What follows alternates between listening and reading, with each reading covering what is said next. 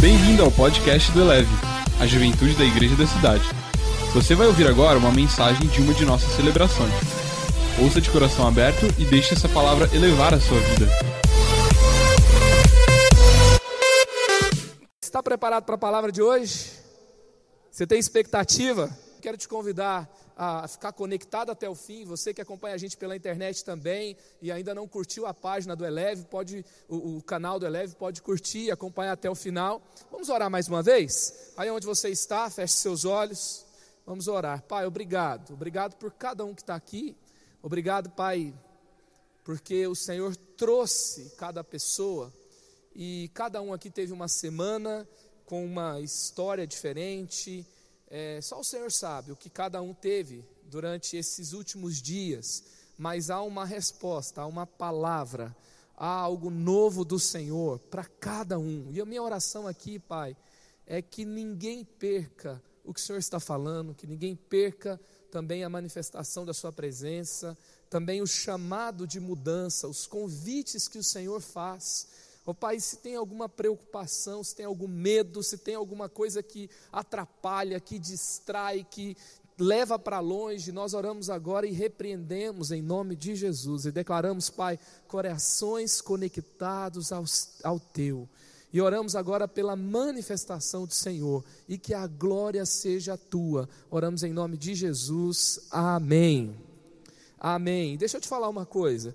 Esse é um ambiente de liberdade. Nós não somos aquela igreja que fica falando para você falar para quem está do seu lado e fica falando amém, amém, amém, para você ficar falando amém toda hora. E a gente não fica mexendo com você. Mas eu aprendi um negócio muito legal com o Randy Clark. Ele fala assim: se não tem nada acontecendo com você, se Deus não está falando nada, se você não está sentindo nada, se não está sendo nem um pouco relevante para você, e você está é, tá falando, você está roubando a glória de Deus você está se manifestando, está caindo para trás, está caindo para frente, então você está roubando a glória de Deus. Agora, se Deus está falando com você, se tem algo que você se identifica, que testifica, sabe, algo que mexe com você, e, e se é algo que vem de Deus para você e você não se manifesta, você também está roubando a glória de Deus. Então, eu não quero te forçar a fazer nada, mas eu quero te convidar a ser livre nesse lugar. Nós tivemos uma palavra aqui no último final de semana sobre emoções. A pastora Vivian trouxe uma palavra poderosa para o nosso tempo. Se você não estava aqui, assista na internet depois. E teve uma coisa que me marcou muito também. Sabe o que ela disse? É, também é, a nossa mentora nessa área, que é a mãe, a pastora Leila, ela fala muito sobre isso também, que é o seguinte: que ser desequilibrado emocionalmente não é só você dar piti, não é só você surtar, não é só você ficar irado, não é só você é, chorar por qualquer coisa, mas na verdade não sentir nada, ser indiferente também é um desequilíbrio emocional, porque Deus criou as emoções. Deus criou você para ser livre, para sorrir, para chorar, para gritar, para você se manifestar, você está entendendo? Então, eu acredito que essa é uma família de pessoas livres. Eu acredito que nesse ambiente você pode se manifestar, você pode sentir, tá? Você não é reprimido porque você sente, não, tá? Porque se o Evangelho é poderoso, ele alcança a nossa vida, ele alcança toda a nossa vida, a nossa mente, as nossas emoções também. Você está comigo? Então, esse é um ambiente onde você é livre. Então, eu quero te convidar a, a realmente não ser um espectador nessa igreja em nenhum ambiente. Nenhum ambiente. Aonde você entrar, você vai participar daquilo que Deus está fazendo. Aonde você entrar, você vai viver junto com a gente, gerar junto a atmosfera. E você vai. Sabia que quando você reage, tem alguém que é tocado pela sua reação também? Porque assim, se você conversa com uma pessoa de cara fechada, ruim, que não sorri, que não chora, você fica meio mal, não fica? O cara, a pessoa é indiferente, nossa, a pessoa ri, não, não chora. Fala, meu Deus, eu, eu, eu quero acabar logo essa conversa. Agora você conversa com a pessoa sorrindo, olhando para você, concordando, balançando a cabeça, também você tem uma. Isso te impacta também, sim ou não?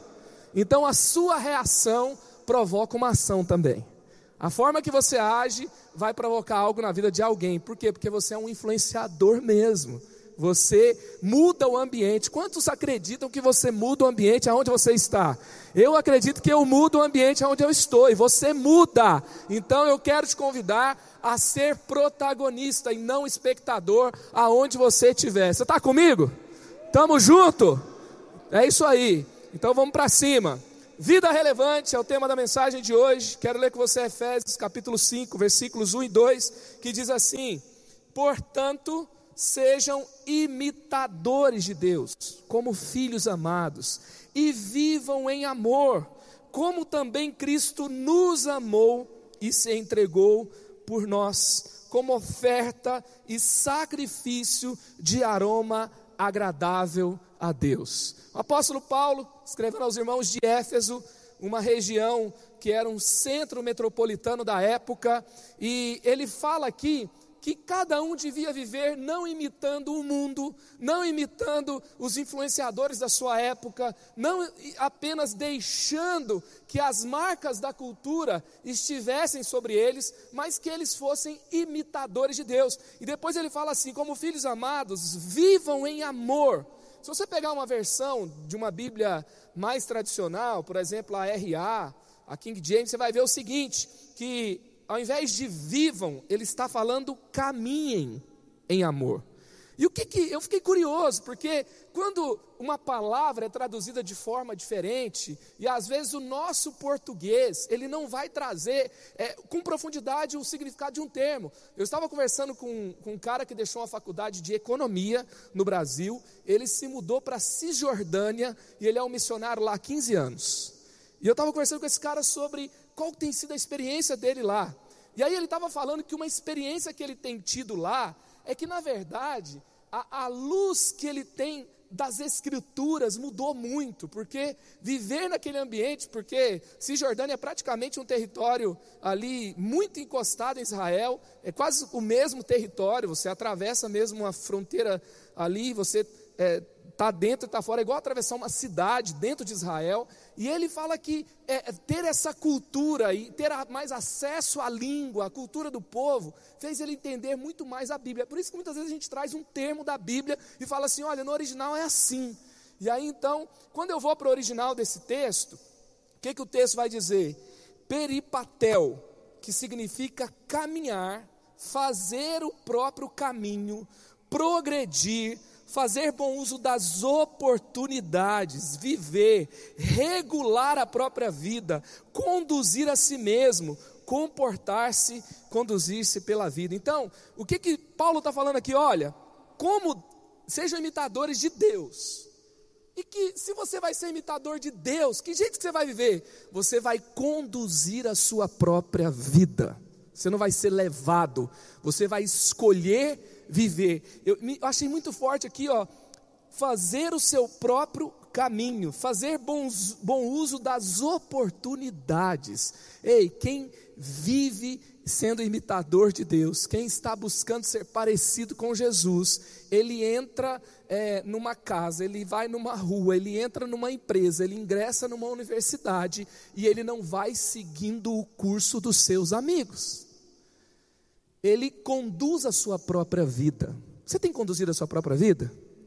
Esses dias foi me solicitado o meu diploma. E eu, essa semana, fui buscar o meu diploma. E aí, quando eu achei meu diploma, eu achei meu histórico escolar. E quando eu achei meu histórico escolar, teve uma parte que eu olhei que eu fiquei triste. Primeiro ano de faculdade eu estava longe de Jesus. E eu observei que no primeiro ano de faculdade eu tive as piores notas. E, eu, e tinha uma forma lá que era aprovado ou acima da média. Eu fiquei com três matérias apenas na aprovação. E eu me lembro que uma delas eu fiquei em DP. E eu comecei a ver, assim, eu me lembro que na minha primeira turma de faculdade, dos 50 alunos que entraram, 27 passaram para o segundo ano. E eu me lembro que na primeira turma, assim, no primeiro ano de faculdade, eu fui a algumas festas, eu fiz coisas que eu não me orgulho, e, e eu fiquei pensando assim: esse foi o ano que eu não conduzi a minha própria vida. Eu não fui relevante, eu não fui imitador de Deus, porque Deus ele te chama para ser sacerdote. Você foi transportado das trevas para a luz. 1 Pedro 2,9. Para quê? Para anunciar as grandezas daquele que te escolheu e que te chamou. E naquele lugar eu estava perdido. Sabe, gente, tem gente que fala assim: ah, os crentes são tudo fanático, doido, né? E faz o que o pastor manda e não pode fazer nada que é bom. Mas na verdade, eu fui conduzido pela boiada lá quando eu estava longe de Jesus. E depois que eu escolhi caminhar com Jesus, do segundo ano para frente, as minhas notas eram outras. E eu me lembro que não só as minhas notas, é a minha alegria de viver. Eu incomodava alguém toda semana falando sobre Jesus. Então, você tem que ser condutor da sua própria vida. Eu já deixei me ser, é, é, ser levado e eu já fui xingado porque eu estava vivendo de um jeito diferente. Pergunta para mim qual o melhor jeito de viver. Eu prefiro ser xingado conduzindo a minha própria vida do que sendo aplaudido vivendo do jeito que todo mundo vive. Jesus te chamou para uma vida relevante. Jesus te chamou para escrever uma nova história. Jesus te chamou para uma nova vida, sabe? Tem um comando no computador que é o Ctrl Z. Você conhece o Ctrl Z? Graças a Deus pelo Ctrl Z. Não é? Você muda, você fala, não, não, não, não, volta. Aí você dá um Ctrl Z. Não é? Deixa eu te dizer uma coisa. O dia de ontem não tem Ctrl Z. Você viveu dos 20 aos 30 anos. Quando chegar nos 30, você fala assim: Eu quero voltar e viver dos 20 aos 30 de novo. Não tem Ctrl Z na vida. Tem coisas que você fala que machuca alguém. Você pode ser perdoado, mas o histórico está lá. Ele não desaparece de lá. Não é? Tem o, o videogame tem o game over. E, e, se estuda sobre a geração Y, a, principalmente a galera entre os 21 e 28, aos 28 anos, se fala assim no ambiente de trabalho da geração game over. O que é a geração game over? É a geração que quando está difícil demais desliga o videogame e vai para casa. Por quê? Porque ele não foi testado na resiliência. Ele, ele desiste muito fácil. Ele, ele para e depois ele começa de novo. E às vezes, muitos de nós temos vivido assim. E nesse estudo fala que é, há um alto índice de pessoas dessa geração que param a faculdade ou terminam a faculdade e vai fazer outro curso. Por quê? Porque muitas vezes, na verdade, não é uma descoberta de si mesmo para ir para um, alguma coisa. Não é todo caso que é assim, mas muitos casos significa que alguém bateu de frente com uma decepção. E aí, ele, ao invés de ser resiliente, conduzir a sua própria vida, conduzir as suas próprias emoções, se liderar, ele, ele para tudo, né? É, a gente tem ouvido esses dias aí do Hakuna Matata, né? Os problemas não existem, né? Você deve esquecer os seus problemas. Aí para e aí ele vai embora para casa. Ele larga o emprego. São pessoas que ficam pouco tempo no emprego. São pessoas que mudam, não terminam os cursos que começam a fazer. São pessoas que é, não terminam muitas coisas que começam. São pessoas que têm muitos relacionamentos, têm muitos namoros de uma semana, sabe? Então, eu quero te chamar hoje. Você não será parte de uma geração fraca, frágil, que derrete no meio dos problemas. Você não é uma geração líquida. Você é uma geração de raiz sólida, forte, segura. Sabe qual que é o nome de Jesus? O nome de Jesus, um dos nomes de Jesus, é que ele é uma rocha. Ele é uma rocha. E ser parecido com Jesus é ser como uma rocha também. Amém, gente? Ó, eu falei amém para você repetir, só uma vez. Agora, sabe, a gente não pode deixar, sabe, quantas pessoas falam para você desistir das coisas? Fala que tá ruim, ah, larga para lá. Estava conversando com um amigo essa semana, que ele falou que estava com problema no casamento, ele foi falar com a família, o cara falou, o pai dele falou para ele, ó, larga esse casamento e chuta tudo. Entendeu? Por quê? Porque até, gente, tem duas gerações. Nós, nós somos criados por uma geração que apanhou demais, dos pais, inclusive. E a geração que apanhou demais não disse não para os seus filhos. Aí a gente é a geração que não ouviu não. Aí quando a gente ouve não, a gente derrete. Como assim? Sabe, eu não posso lidar, a gente foi protegido da decepção. Em nome de Jesus, a sua escola do quebrantamento te chama para ter uma consistência mais poderosa.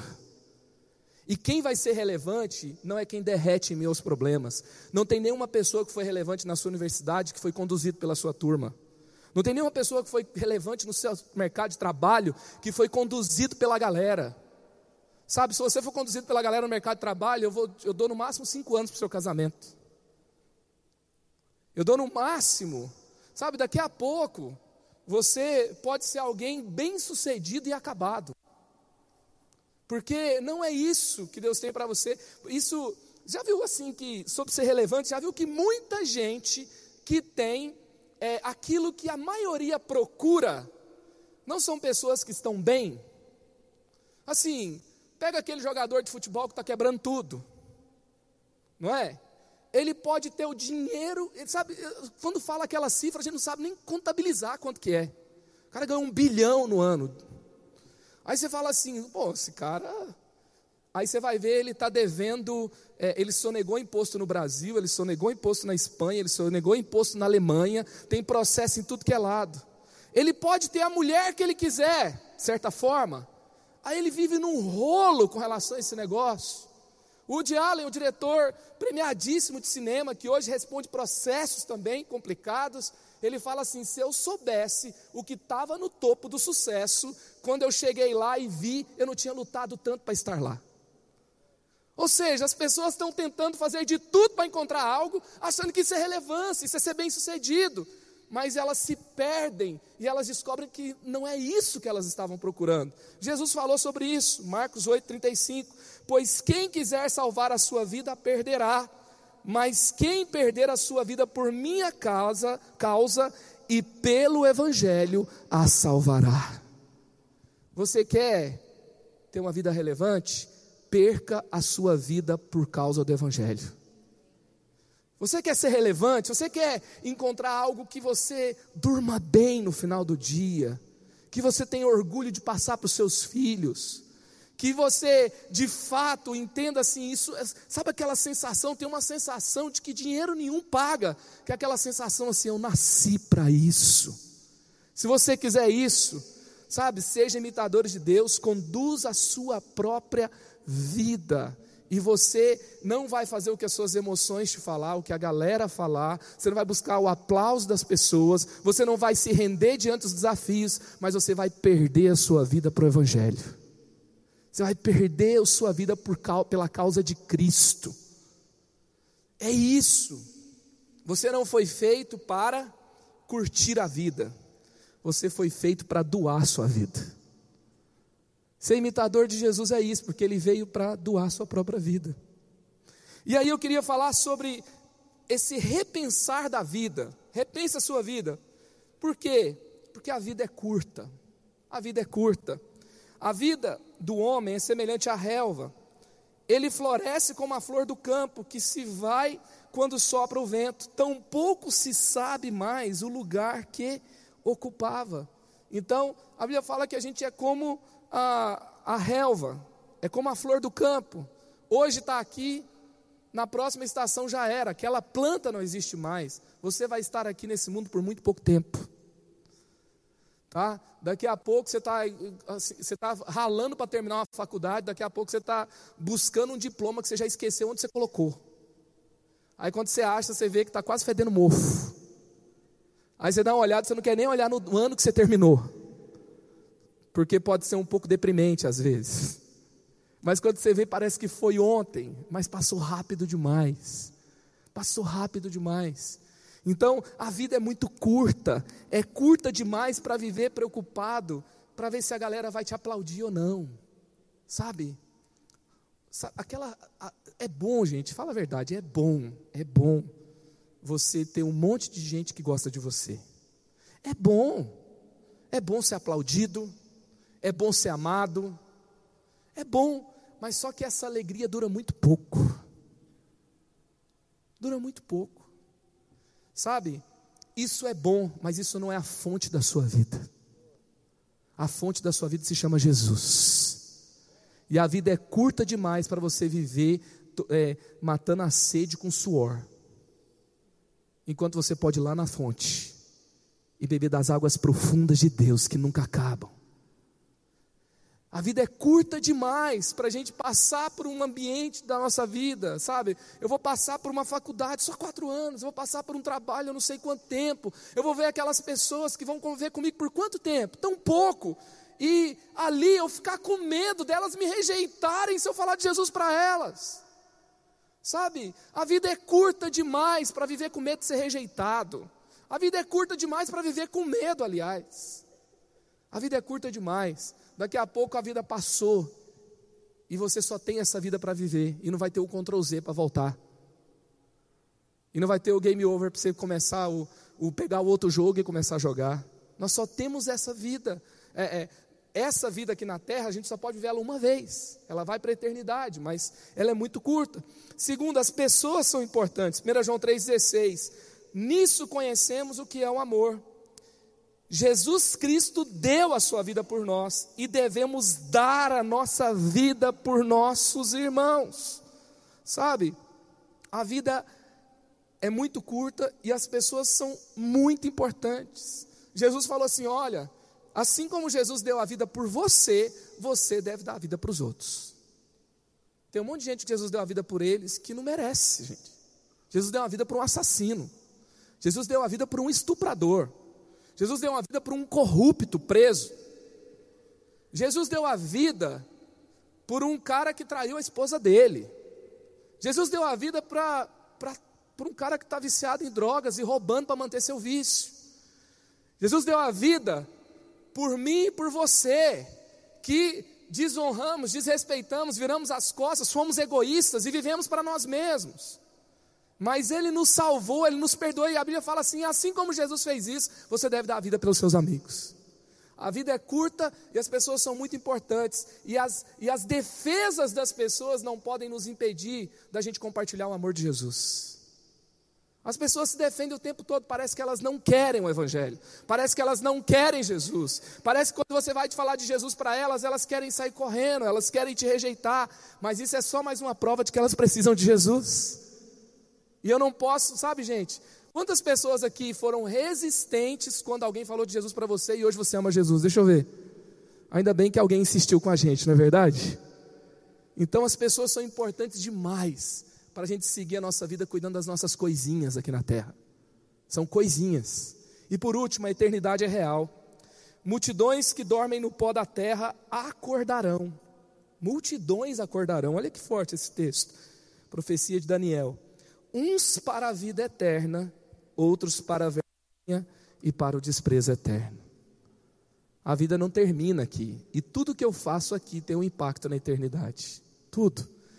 E, e se você se preocupa apenas com a salvação para a eternidade, a salvação é muito mais do que isso. A Bíblia fala que, é, de acordo com a forma que nós vivemos aqui, nós vamos reinar com Cristo depois. Alguns receberão cidades, outros receberão estados, outros receberão nações de acordo com o que você vive aqui.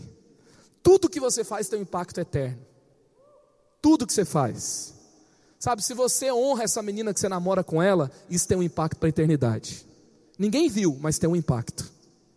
Se você honra essa menina que você nem namora com ela ainda, você fala assim: em nome de Jesus, algum dia vai chegar, mas não chegou ainda mas você já honra ela antes dela chegar, porque você vive com caráter, você vive, sabe, com princípios, você tem uma pessoa de valor, você cuida das suas conversas, você é uma pessoa que alguém teria é, orgulho de caminhar com você, se é que você pode dizer assim. Você está honrando, isso vai ter um impacto eterno. Se você honra sua família e luta por ela, quando você formar a sua família, isso tem um impacto eterno. Se você ama a igreja de Jesus, se você leva Jesus aonde você está, se você ganha um amigo para Jesus, esse cara vai estar na eternidade por causa de você. O que, que você vai ter na eternidade? Sabe, gente, na eternidade, a gente não vai ter muita coisa que as pessoas estão preocupadas aqui na terra. Então a gente pode mudar o jeito que a gente vai viver. Êxodo 15, 18: O Senhor reinará eternamente. João 6,47. Asseguro a vocês que aquele que crê tem a vida eterna. Você pode celebrar a Bíblia, celebrar Jesus, celebrar essa verdade da eternidade. Aquele que crê tem a vida eterna. Aquele que crê viverá para sempre, não passará pela morte, mas viverá para sempre. Sabe, a eternidade é real, a eternidade não começa depois que você morreu, não. A eternidade começa aqui no dia que você nasceu. Já começou antes, mas para você começa no dia que você nasceu. E aí tudo que você faz tem um impacto eterno. Então vamos escolher o jeito que a gente vive, que não é só para cá e não é só para hoje. Então por isso eu quero te convidar aqui hoje, não perca tempo. A vida é curta. Não fique distraído com seu celular, não fica só distraído com seu, sabe, seu Instagram, não fica só distraído com a série que você assiste, não fica só distraído em fazer suas coisas, em terminar os seus trabalhos e fazer suas coisinhas. Não, não perca tempo, sabe? Gerencia muito bem o seu tempo e tudo que você faz. Ame mais, ame mais, sabe? Ah, eu amo, eu sou uma pessoa, e você começa a contar seu currículo aí, sabe? Mas você pode amar mais, você pode amar mais a sua família. Amanhã é dia dos pais, você pode amar mais o seu pai? Pode ser mais do que presente, pode ser mais do que palavra. Seu pai não conhece Jesus ainda. Você pode dar o mais importante desse mundo para ele. Você pode fazer uma campanha de oração por ele. Ame mais os seus amigos de faculdade. Ame mais aquelas pessoas que rejeitam Jesus e até critica você. Ame mais essa igreja. Ame mais essa cidade. Ame mais as pessoas da sua vida e foque no que é eterno, foque a eternidade. Eclesiastes 3:11, ele fez tudo apropriado ao seu tempo também pôs no coração do homem um anseio pela eternidade. Mesmo assim, ele não consegue compreender inteiramente o que Deus fez. A gente está aqui, a gente fica perdido às vezes, a gente não consegue compreender, mas a gente tem um anseio pela eternidade. Sabe por quê? Porque nada desse mundo nos satisfaz. O que, que isso significa? Significa que você foi feito para outro mundo. O céu é o seu lugar. O céu é lugar de pessoas eternas. E é para lá que a gente está indo. E a gente não vai sozinho, vamos arrastar uma multidão para lá. Porque o que é bom para mim é bom para os meus amigos, é bom para minha família, é bom para minha casa, é bom para minha cidade. Amém?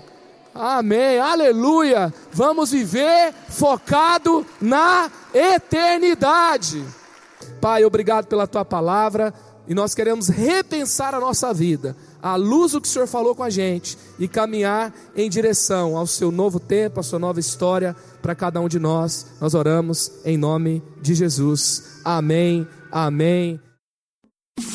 Elevou sua vida? Compartilhe. Se você quer tomar uma decisão por Jesus, ser batizado, servir no Eleve ou saber algo mais, acesse elevesuavida.com ou envie um e-mail para juventude@elevesuavida.com. Que Deus te abençoe.